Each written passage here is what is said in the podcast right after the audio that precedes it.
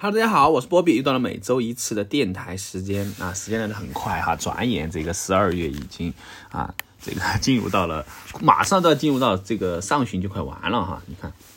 这个时间真的很快啊。那这一周的话，哎，我去这个旅游了啊，说实话哈，这个我爱旅游啊，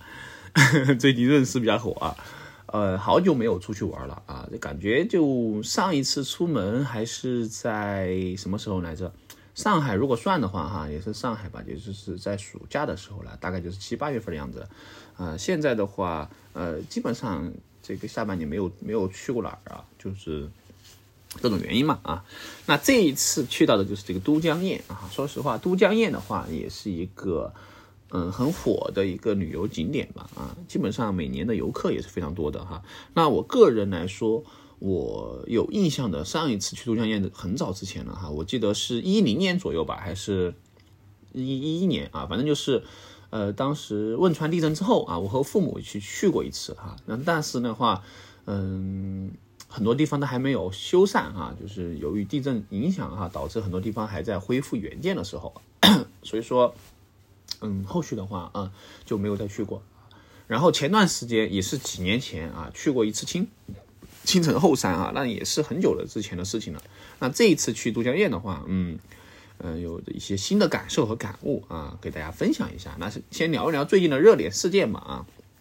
那最近的话，这个科目三是非常火啊，就火的以至于，呃，实际上我平时刷抖音就已知道这个歌很火嘛。然后的话，我今天刷的时候发现这个。世界冠军啊，应该是拉丁舞冠军都开始在玩这个哈，所以说挺有意思的哈。这个也算是一个出圈吧啊，因为前段时间这个街舞冠军也是在跳这个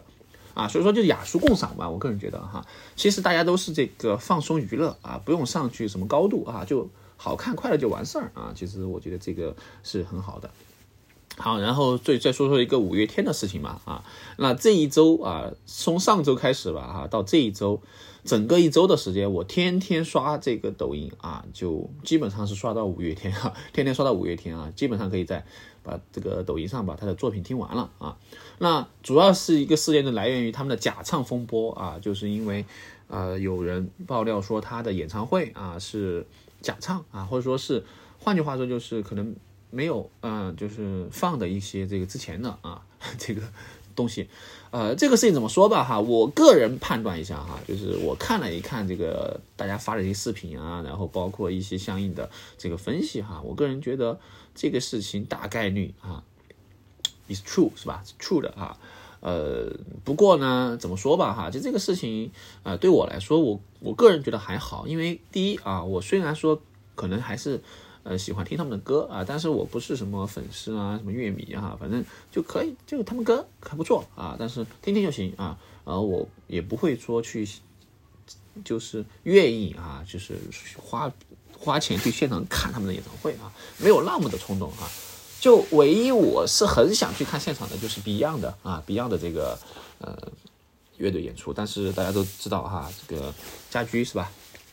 也没机会了啊。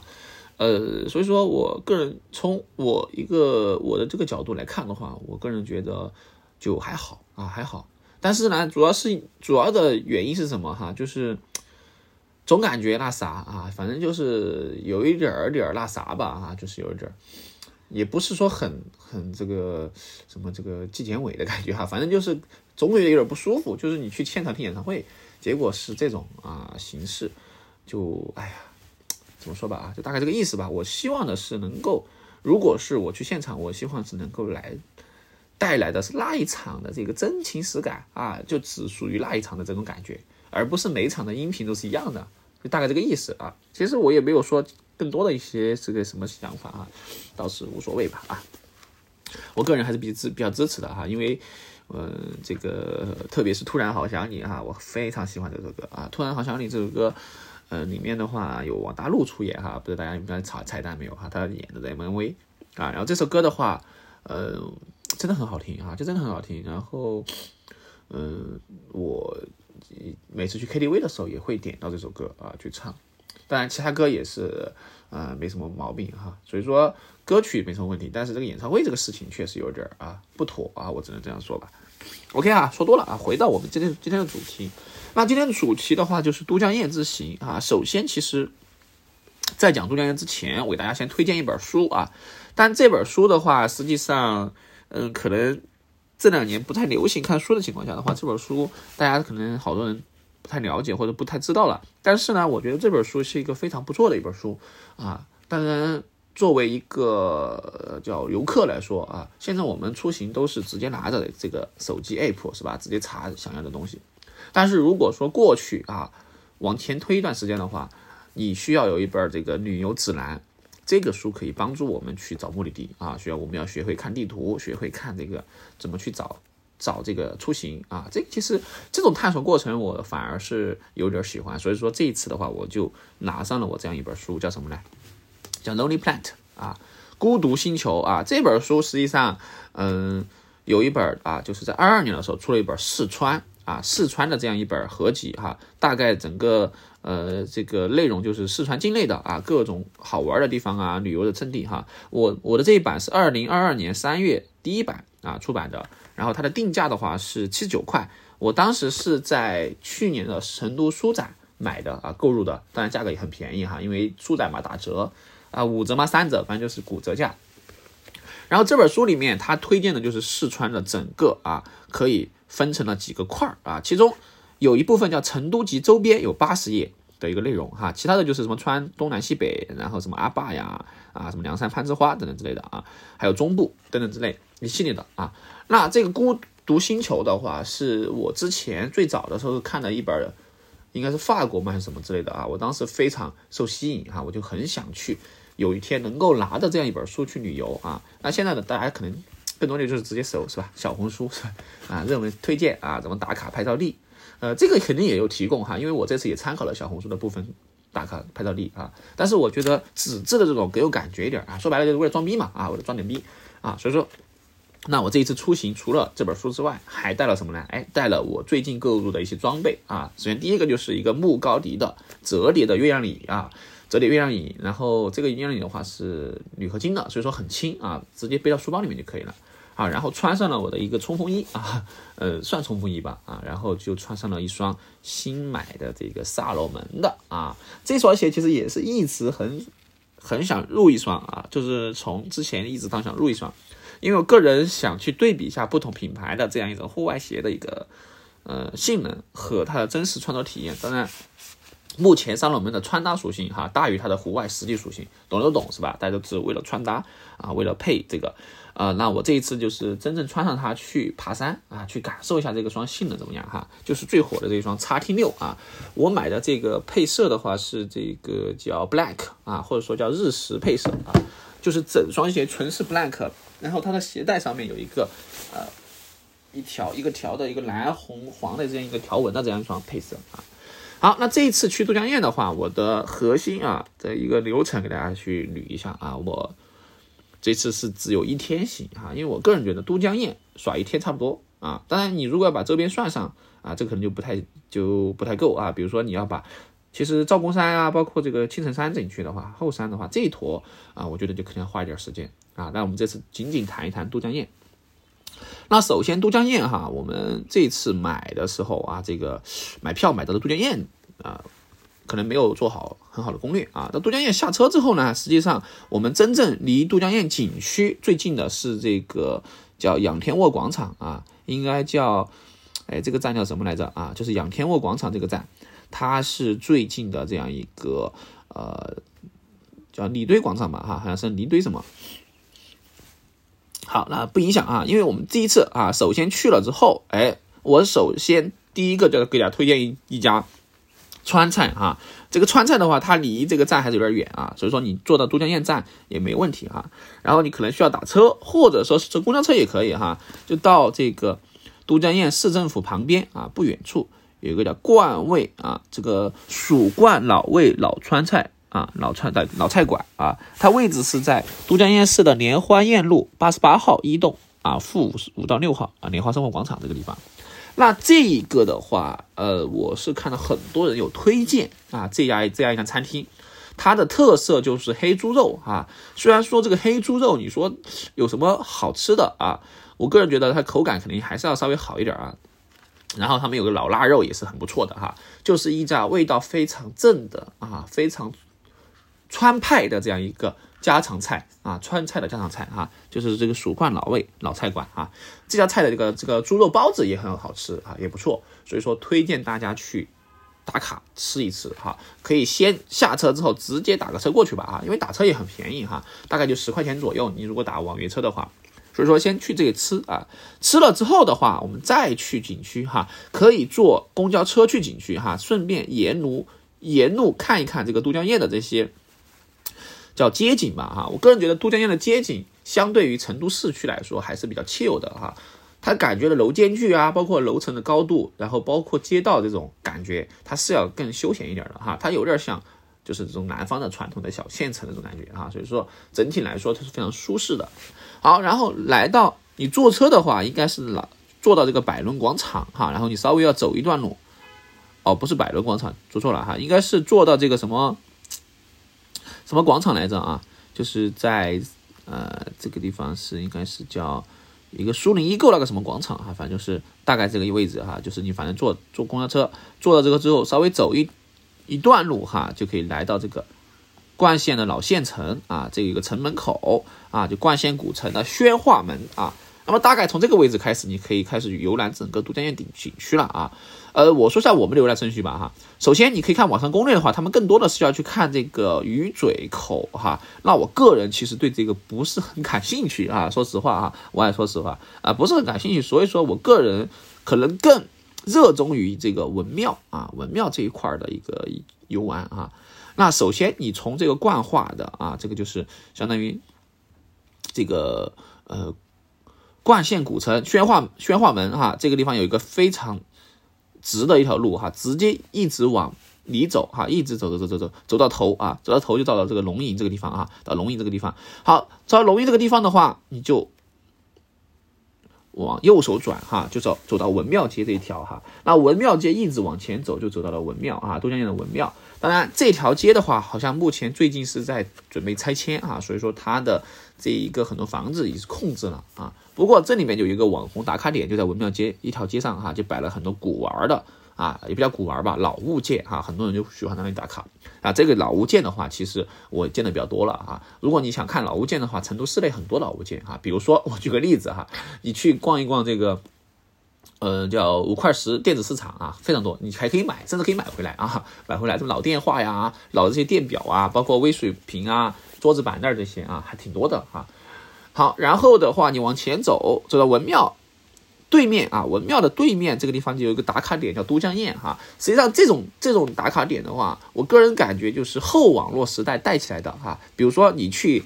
西安，你要打卡一个长安这样的这样一面墙的话啊，也是在某个地方可以出现的，大家可以搜一下哈。然后你到成都的话，你要打卡成都的字样是吧？到上海，到什么是吧？到任何地方要打打卡一个本地的一个标志性的东西哈。那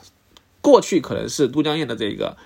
嗯，工程啊，水利工程，现在可能就都江堰这三个字哈，为了发 P Y Q 啊，或者说是小红书啊，或者说是微博等等之类的啊，这就是一个年轻人的游玩方式哈。那老年人打不打卡呢？呃，老年人肯定也打卡哈，但是老年人更多打卡的还是这种叫古人的景区啊，或者说是古典的景区吧啊。年轻人可能更热衷于这种打卡啊，我觉得这个就是挺好的。但是呢，这种打卡打多了之后，就有点什么公式化的感觉哈，就好像你去这个地方必须要在地方打个卡一样的。啊，虽然说我也打了卡啊，但是呢，我就感觉就少了一点趣味啊。你你可以打卡，但是你还是需要发现一些你想要的一种一种叫外博哈。我个人觉得叫外博。就现在旅游哈，我个人觉得旅游和呃之前我旅游的心态的变化在于，呃虽然说是千篇一律的，但是我可能会去观察一些我平时没见到过的一些东西。哎，我觉得这就是比较好啊，这就是，当然这个东西可能还是要需要发现发掘的啊。好，就比如说这一条街，我就非常喜欢哈。我个人首先推荐的，当然这个也是年轻人比较多的啊，就是这样一条，呃，什么呢？就是这个呃文庙三街啊，就是文庙街一直往前走，走到文庙三街啊，书院街往上走啊，走到红塔，那就是都江堰市的烈士陵园这样一块山哈。我个人觉得这一块地方，它的这种感觉就可能会比我去逛景区的感觉会好一些。啊，我个人更喜欢这条街的 chill 这种感觉啊。呃，虽然说这样形容可能有点，有人觉得可能有点这种不太恰当，但是这条街给我的感觉非常有点日式，有点韩式，有点台式。啊，当然，他的这种感觉更多的是什么呢？年轻人的一个生活方式啊，我觉得我统称为年轻的生活方式。这条街上有什么呢？有有 bar 啊，有酒吧，有咖啡店啊，有酒馆，然后有下午茶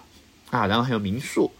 你住在这个地方，就又有点想，就有点像什么呢？你住到一个小镇里面啊，小镇里面，然后你下午太阳出来之后，就在路边坐着啊，然后喝喝茶，喝喝咖啡，聊聊天。这种感觉就非常好啊！实际上我们不一定要去，一定要去打卡这个景区的某些景点啊，必须要说到此一游啊什么之类的。你主要就是旅游的这种外部啊，这种氛围感非常好。换句话说，我个人更多的认为是，去旅游的时候，并不是真正为了看那个景而看那个景啊，除除非这个景非常壮观啊，比如说黄果树大瀑布这种景的话，你其实可能见的不多啊。还有比如说我很想去的 Yosemite。啊，就是美国的这个公园啊，Yosemite 优胜美地啊，因为我当时看这个苹果壁纸的时候，我就对这个大峡谷这种感觉，我觉得非常震撼，我很想去看看啊。那除了这种景观之外，那其实人文景观也好啊，包括这种我们说的这种旅游景点也好，那更多的就是一个你去当地融入这种生活，以及和谁去的这样一个心态啊，这个就非常好啊。其实比如说你三五朋友在成都也可以聚哈，下午就在什么。啊，这个叫望平街啊，坐着哎，喝喝茶，喝喝咖啡，聊聊天，啊，那你换个地方，换到都江堰去喝喝茶，聊聊天，哎，其实挺好的哈，因为人他会因为距离的移动或者环境的变化，他心境会发生变化啊，我就觉得这个非常好，就是你在家里面做某些事情和你在外面做某些事情，它是两个概念的啊，比如说在里面的话，你让我看书的话，我可能不是真的很看得进去啊，但是如果你让我去图书馆的话，我可能还反而看得进去书。啊，就这样的这个感觉，就是家的感觉，对我就是温馨舒适啊，我就想休息的一种感觉。你让我学习，学不了一点啊，学不了一点，真的学不了一点啊。但是你让真的让我学习的时候，我反而喜欢，就是教室呀，呃，办公室啊，就是类似于这种场景，就会让我带入一种角色啊，我就会感觉那个时候的感觉啊，有点抽象，反正哈，这大概这个意思。所以说我很推荐去文庙这个街上转一转啊，这个街上转的就是更年轻的一个。氛围啊，当然这个打卡也很出片啊，我觉得这一段也很不错啊，包括这个红塔啊，这里哎也是非常 chill 的啊，只不过唯一的遗憾是全是咖啡店啊，没有没有奶茶啊，就是我其实想喝了些奶茶特调的奶茶啊，就是这又不得不说，我喝奶茶喝的最爽的一次还是在厦门啊，因为厦门真的有好多好喝的奶茶店啊，下次什么时候去台湾玩一玩啊，我觉得台湾应该能喝到我想喝的奶茶，因为现在啊说这个事情现在啊。呃，流行趋势变了啊！就原来来说，大家流行喝点奶茶，以奶为主啊。现在大家核心流行喝的奶茶以茶为主啊。特别是最近这个霸王茶姬又很出圈，是吧？这个整个搞这各各种活动啊，各种这个新品啊。然后最近我家门口又开了一家茶花弄啊。茶花弄是最早我不是在这个之前播给大家推荐过吗？在在西安的时候喝过的啊。然后这这一类的茶，包括茶颜悦色，都是属于茶饮。啊，就是很偏茶的饮饮品，它低糖，那我个人不喜欢这种啊，我个人喜欢糖多一点的偏奶的一个饮品，啊，就奶多一点啊，奶茶嘛，奶多一点啊，茶是一个点缀，然后的话糖一定要多，不要什么代糖，不要什么这个低脂糖，呃，什么什么什么什么什么糖啊，反正我就需要甜，我就需要甜啊，你就既既然能喝奶茶了，讲什么健不健康是吧？健康就喝牛奶就是了。所以说我就喜欢这种猛一点的啊。那目前来说，我心中的白月光还是一点点啊。呃，作为这么多哈，你可以看到，除了这么多奶茶这么多的这个之外，最后的一点点还是永远的白月光啊。因为一点点它是正统的台式奶茶的这样一个血脉遗传啊。很多人就觉得，哎，这一点点这么多年了没变过，不变才是最好的啊。我其实觉得经典永流传啊。这个叫 class，这个叫做这个这个 original 啊，我就喜欢这种 original 的东西，原汁原味的啊，原汁原味的。好，所以说这个地方大家很推荐哈，这个文庙书院街。好，转转转转转完之后呢，哎，就是熟悉的这样一个珠江堰景区嘛，就不说了哈，这个南桥什么之类的，这一坨的话你都可以随随意的 walk。当然你可以爬爬山哈，爬爬山的话就是往上走嘛啊，从龙吟开始入口啊，到城隍庙啊，城隍庙拜一拜是吧？然后。如果你想上山，就继续往山上走啊，到月蝶科啊。如果你不想上山的话，就直接从西关就下山了啊，就稍微走一段路就可以了啊。因为不是每个人都需要去爬山的啊。如果你真的要爬山，肯定要这个要准备好啊。但是其实挺，如果你真的一天要走很多路的话，还是挺累的哈。这个时候我推荐一下啊，比如说你要去呃城里面去转一转的话，可以去骑车啊，有很多路可以骑车的哈，骑共享单车就可以了。啊，然后去文庙街，包括文庙街都可以骑车，但注意安全哈，一定要注意安全。就这个文庙街的话，有很多车也会开着啊。好，然后就从西关下来啊，西关下来这一路的话，也就是西街这条路哈，也是非常典型的这样一个呃叫旅游景点的这样一条街。不过我觉得这条街上，呃，走起来还是挺舒服的哈，我还是比较喜欢的。当然，你这个地方的话，可以在河边啊，就可以看到这个泥堆啊。离堆的话，包括飞沙堰啊，稍微可以看一看。但是如果你想看这个水利文化，就是这个都江堰的水利工程的这个景区的话，你需要就是鱼嘴的分水堤的话，你需要去买票进去啊，门票是八十块钱啊，门票需要在这个西，呃，这个叫蓝桥的外面哈，蓝桥外面这个离堆公离堆古园的这个门口买票啊进去，呃，这个地方我个人。如果你真的是想看的话，就可以去买一买哈。但对我来说，我其实不是很感冒哈，对这个不是很感冒，那我就没有看了啊。好，然后就另外一个就是仰天卧广场哈，也就是这个离堆公园站哈。这个地方的话，就有一只躺着自拍的大熊猫啊，大家应该刷到过哈。这个大熊猫在这个地方，呃，我觉得这个成都啊有非常多熊猫元素哈，就把这个熊猫元素玩的明明白白的啊。那之前也说过哈，你在任何一个景区、任何一个地方都能看到熊猫元素啊，包括你在都江堰还可以看到这个大鱼会的这些吉祥物正在售卖哈，可能是之前 库存没卖完的啊。那熊猫肯定好看啊，熊猫肯定好看。那这里面哈又有一个推荐一个哈，就是大家如果是去吃饭的话，就是在这个太平街啊，就在仰天卧广场太平街街这条路。我觉得也是非常巧的哈，我个人比较喜欢，就太平街这条路也非常多的吃的啊，然后这种感觉也是非常好啊，非常好啊，就是这两个我是比较推荐的啊，就是太平街的这一条路线和刚才我说的这个叫什么来，就这个叫文庙三街这条路线啊是非常好的。好，当然我再推荐一个哈，就是晚餐怎么解决啊？其实很多人晚餐不知道是啥，啊呃，我推荐两个馆子哈，一个就是同样是在这个，当然。你要规划好路线哈，就是我就是挨着这个景区不远处啊，当然也会有一点点远哈，有点点远啊，就叫刁嘴老火锅啊，刁嘴老火锅啊，这个地方的这个火锅，我觉得味道是很很地道的啊，重庆火锅啊，为什么重庆火锅啊？作为我我作为四川人哈，我我还是更喜欢吃重庆火锅哈，我觉得重庆火锅，呃，个人觉得是比成都火锅好吃一点的啊。然后就是都江堰市的外北街三百四十四号哈，刁嘴老火锅哈，这个老火锅呃很有特色哈，很有特色，嗯，味道也是很资格的哈。然后的话，它的这个特别是它的招牌菜哈，我觉得都可以值得一试啊。然后锅底也是比较浑厚啊，重油啊。然后